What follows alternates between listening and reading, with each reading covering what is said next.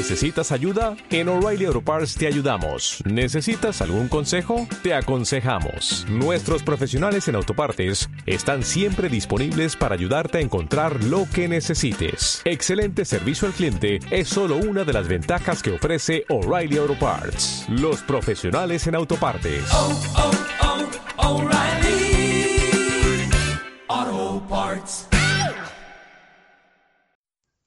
Este podcast es grosero y real. Las voces de los famosos son pobres imitaciones. Debido a su contenido les aconsejamos que no lo escuchen nunca.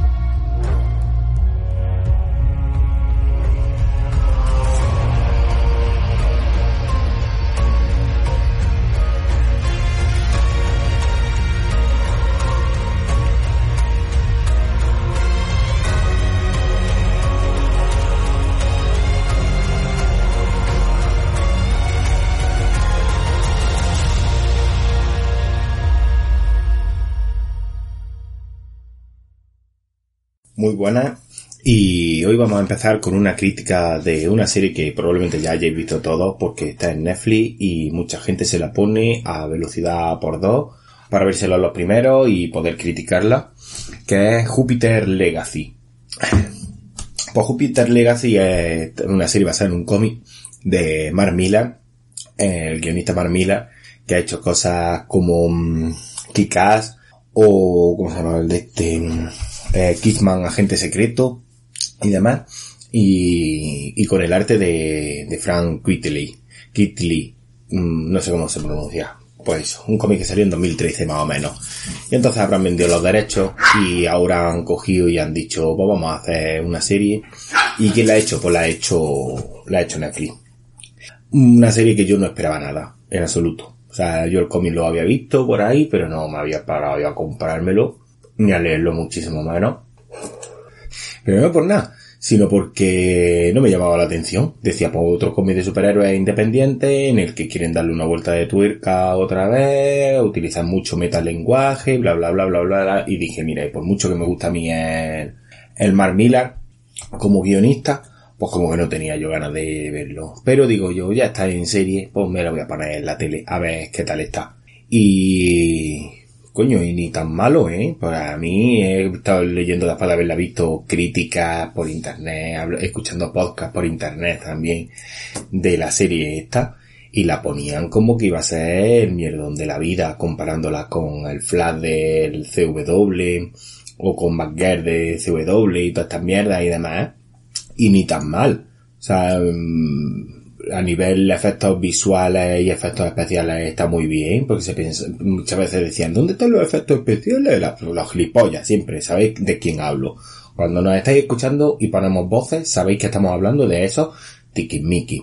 ¿Y dónde están los efectos especiales? ¿Dónde están los efectos especiales? ¿Tanto presupuesto para efectos especiales? Pues resulta de que, es que a lo mejor el dinero se ha ido en otras cosas, como por ejemplo en efectos visuales, como por ejemplo, yo que sé, en ropa para los personajes eh, y demás, y a lo mejor no tienen tanto presupuesto. Y mm, también que ahí también trabajan actores que se llevan un dinero, pero los cámaras también se llevan dinero. La iluminación también se llevan dinero. Los que hacen el atrezo, esos también cobran, que no lo hacen por amor al arte. O sea que a lo mejor el presupuesto que hay no lo va todo para efectos especiales. Grandísimos gilipollas. A lo mejor también tienen que llevarse dinero en publicidad. A lo mejor Netflix tampoco está soltando tanto dinero, que no estamos hablando de un Amazon, ni estamos hablando, yo que sé, de un HBO o alguna otra de estas empresas, un Apple TV, que tienen, tienen buenos cuartos. Entonces, pues yo la he visto bastante, bastante correcta la serie. Coño, que es que es una serie, que es que hemos, nos hemos acostumbrado a que todas las series ahora tienen que tener unos macro presupuestos y unas puestas en escena rollo HBO con Juego de Tronos o como lo que están haciendo Marvel ahora para Disney Plus. Mi perro también está indignado. Que no aparece en el podcast no se queda a gusto. Y parece que tenemos que tener todo ahí una especie de presupuesto gigantesco y llevarse unos efectos visuales y unas cosas y demás. Estamos hablando de una serie. Que es que tiempo atrás la serie esta era mm, con cuatro duros y lo que te contaban era la historia. Y en esta, pues la historia que estamos viendo, pues te marca dos tiempos. En dos épocas. No dos tiempos de primer tiempo y segundo tiempo como si fuera un partido de fútbol. No, dos épocas. Vamos, el presente, en el que existe un grupo de superhéroes que tienen su vida y demás, ya viejos, ajados, cansados, con los pelos blancos y demás, que siguen siendo pues los superhéroes más grandes de todo, de todo el planeta, llamados la Unión de la Justicia, con ciertos paralelismos a la Liga de la Justicia en muchos aspectos por los personajes en los que salen y, y la vida que llevan y demás. Que tienen hijos, eh, se enfrentan a supervillanos, ya tienen una historia atrás, una historia de, de casi 80 años, casi 100 años de superhéroes, siendo superhéroes. Sí, 80, 100 años depende, porque mm, en el pasado sí te dicen exactamente la fecha en la que empiezan, pero en el presente no sé el año exacto en el que están. Entonces, claro, te encuentras a esos superhéroes, pues eso, la vida que están teniendo, no sé qué, tal. Y uno de los superhéroes, pues tienen como su código, que es el Superman de aquí. Se llama Ut- Utopian, Ut- Utopian, que lo, que lo pronuncian, pero es Utopian. Que es el superhéroe más importante tiene un código de que hacer, que hacer el bien por encima de todo, hay que infundir esperanza en todo y demás. Entonces tienes a ese personaje que está ahí pues con su código y con su, y con su mierda metida en la cabeza. Y se lo ha inculcado a todos los superhéroes que hay. Entonces también tiene a su mujer, que se llama Miss Liberty, creo que era, que, la tía esta salía, el, vamos, el protagonista es el tío que salía en Las Vegas, en la serie de Las Vegas con, que eran como de seguridad de un casino y demás. La mujer es la, la primera con la que se enrolla es Iron Man en Iron Man 1, que parecía que no, de esto que era periodista tal, y después los otros personajes pues así, pues mundanos. A ver, a lo mejor hay alguno conocido, pero me la sudan, todos. Básicamente, todos, mm, los actores esos son desconocidos, que están ahí y están dando las gracias. Pero te van contando la historia de cómo es el día a día, de que si el padre pues ha sido muy estricto con los hijos, para que fueran unos superhéroes y demás, y entonces pues el hijo siempre quiere am, eh, pues, agradar al padre, en plan de yo sí puedo papa, yo sí puedo papa. Y la hija pues ha dicho que te den por el puto culo que yo me voy de aquí y se ha hecho modelo, eh, vive la vida loca, vamos, es lo que sería un Charlie Sheen de la vida. Un Robert Downey Jr. de los 90, básicamente. Que mm, un, un Emilio Esteves, un Emilio Esteves de también en los 90, bueno, y ahora también Emilio Esteves está ahí, ahí a- dándole duro. Pero que, vamos, que se pone como la greca y que pasa ocho mierdas de ser superheroína. Ella lo único que quiere es meterse cocaína, irse de fiesta y demás. Y como la fama, con la fama que tiene, pues puede permitírselo. Entonces, ¿qué pasa? Porque claro, te encuentras esos problemas que tienen ahí medio de la vida, pero también problemas superheroicos, porque viene un malo que se escapa, que lo están metiendo en la cárcel, no sé qué. Y de ahí pasamos a lo que sería el pasado. El pasado 1929. Te lo dicen claramente porque están hablando del crash del, de los años 20, del 29 y demás. Que vea al prota ya joven y demás con el hermano y demás el padre que tienen una fábrica metalúrgica pues que han, se han metido en movidas de invirtiendo más de lo que tenían en una cosa por especular y por tener más dinero y por hacerse grandes, lo típico. Y de repente viene el cara del 29 y, y la cagan. Y el padre se ha gastado todos los dineros de las pensiones que tenía de guardas de los, de los empleados invirtiéndola y cuando ha venido el crack se ha ido a tomar por culo. Entonces el padre pues coge, se sube a la azotea y hace crack también. Eh, por eso se llama el crack del 29, porque era el sonido que hacían los cráneos cuando chocaban contra el asfalto o la caja torácica cuando choca, pues claro, eso está duro, tú haces así y suena un toquecico, pero eh, contra el asfalto pues suena crack. Entonces por eso se llamó el crack del 29. Todo el mundo dice que es porque la bolsa se vino abajo, pero no, es porque se vinieron abajo todos los que se tiraron. Al final fueron cuatro gatos, que tampoco se tiraron tanto. Fueron cuatro gatos, ves como la movida madrileña en, los 80, lo mismo, al final eran cuatro pijos, mal contados, todo el mundo, oye, la movida fue genial, tú no estuviste, si tú eras pobre, si tú tenías que estar trabajando en el SPAR, trabajaba en un prica, que te iba a codear tú con todos esos pijos, drogadictos. No, pues eso. Pues lo mismo con el crack del 29. Y claro, entonces ve el perca y se le muere el, el padre pues, a los dos de estos. Y el prota pues se le queda, se le va a la olla un poquillo, se le va a la pinza, le da ahí un, un pitango, que no confundir con Pitingo, el cantante, ese gran cantante, que algún día haremos un especial sobre él. Pero no, se le, le da un pitango y, y claro, se, se le empieza a sangrar la nariz, no sé qué, y se le va la pinza. Y entonces empieza a ver al padre muerto, con la cara del padre muerto. Entonces ahí en eso tenemos las dos tesituras, las dos épocas en las que estamos jugando. Y la serie empieza, estoy narrando el primer capítulo, no pienso hacer spoilers ni de lo que pasa, ni nada. Eh, claro, el, a lo largo de eso pues vamos viendo porque dices tú, hostia, esta persona no tiene poder en el 29 pero en el, la actualidad vamos a poner, yo que sé, 2000, 2020, por ejemplo, o 2023, por ejemplo, no sé qué fecha. Ya sí tiene poderes y se tira muchísimos años siendo superhéroe. ¿Qué ha pasado aquí? Y entonces, claro, vas pasando en épocas en la que por un lado te van contando toda la historia de ellos y de una aventura en la que se meten muy, muy al estilo Palm, al no tener superpoderes en los años 20, muy al estilo Palm, muy, se podría decir, de novelas de H.P. Lovecraft. Eh, no tiene muchos, no tiene bichos, por lo menos no se ven por ahora bichos, pero sí se ven cosas de terror o de que puedan dar susto. Ah, tampoco mucho susto, ¿no? Se ve el padre muerto, hay como una especie de criatura marítima que podría ser, yo que sé, uno de, la, de los bichos legendarios de Lovecraft no sé, es muy, muy palm en ese aspecto. La música, sobre todo ahí, yo creo que se ha ido también mucho presupuesto por el tema de las ropas, coches que utilizan, eh, bueno, lo que serían las localizaciones probablemente sean cromas y demás y decorados. Pero vamos, se supone que viajan por el mundo y ahí tienen una aventura. Y después por el otro lado tenemos pues el rollo de la actualidad, de los problemas que están sufriendo los superhéroes en ese momento, porque claro, hay un malo que se escapa de la prisión que tienen y, y, ningún superhéroe se lo puede cargar. Se carga tres o cuatro superhéroes random que están ahí de los jovencillos que están empezando. Claro, y al hijo del prota que quiere, que quiere tener como cierto reconocimiento por el padre, pues al ver que están todos perdiendo y demás, se le va la pinza y le mete un, una hostia en la cabeza que se la revienta para adentro. Se la hunde. Y entonces, claro, ahí empieza ahí como la política en plan de, es que lo que habría que hacer con todos los malos, que no sé qué, y el padre diciéndole, pero es que esto no lo puedes hacer, porque es que claro, si mata a gente, pues, pues entonces nos convertimos en ellos y tenemos que seguir el código y entonces eso te lo repiten mucho.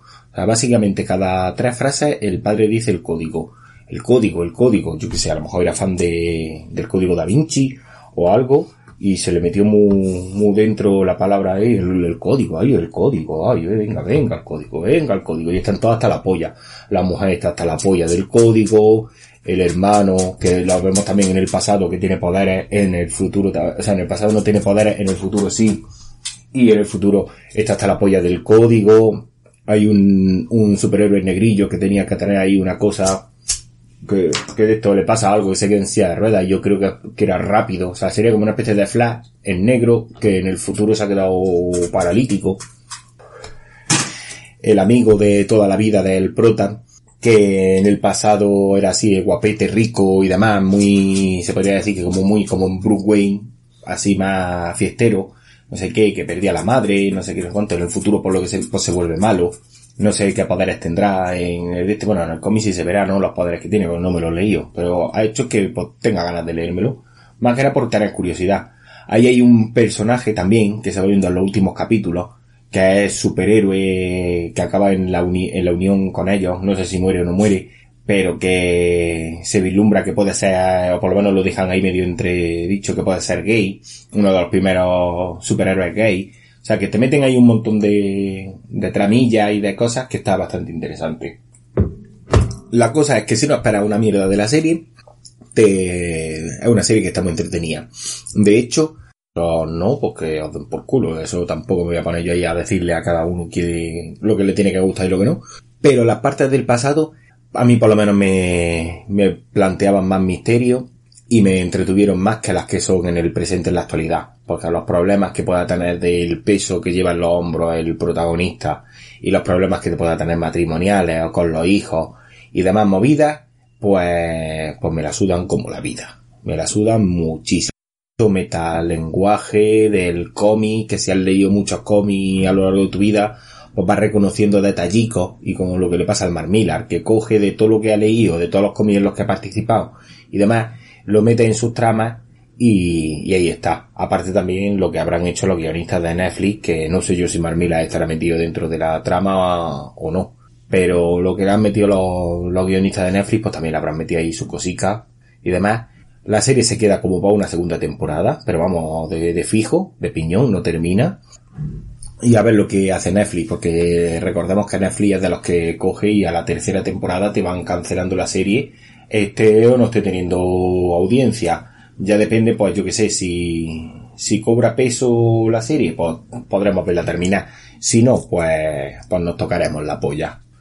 Así que yo que sé, esta es la crítica del, de Jupiter Legacy y, y poquito más.